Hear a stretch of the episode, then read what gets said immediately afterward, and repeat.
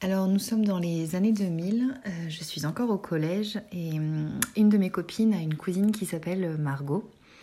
Bon, l'idée des enfants est bien loin, mais, pourtant déjà je me le dis, si un jour j'ai une petite fille, elle s'appellera Margot. Les années passent et l'amour de ce prénom reste. Je l'aime vraiment et euh, je ne le trouve euh, pas vraiment répandu. Je suis maîtresse d'école actuellement et je n'ai eu aucune Margot dans ma classe. Et comble de joie, le futur papa est sur la même longueur d'onde. Ne reste qu'un détail à finaliser, l'orthographe.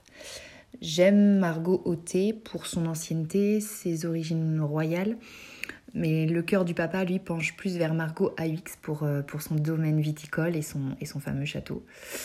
Et c'est finalement Margot AX qui l'emporte. Son, son côté plus élégant nous séduit, tous les deux. Ça y est, elle sera bientôt là, ce petit bout de nous, ce petit bout de moi, avec notre première syllabe en commun. Margot, celle qui fera de moi Marion, une maman, sa maman. Margot est un prénom classique, mais en même temps, on trouve dans sa sonorité un petit quelque chose d'espiègle que j'ai toujours aimé.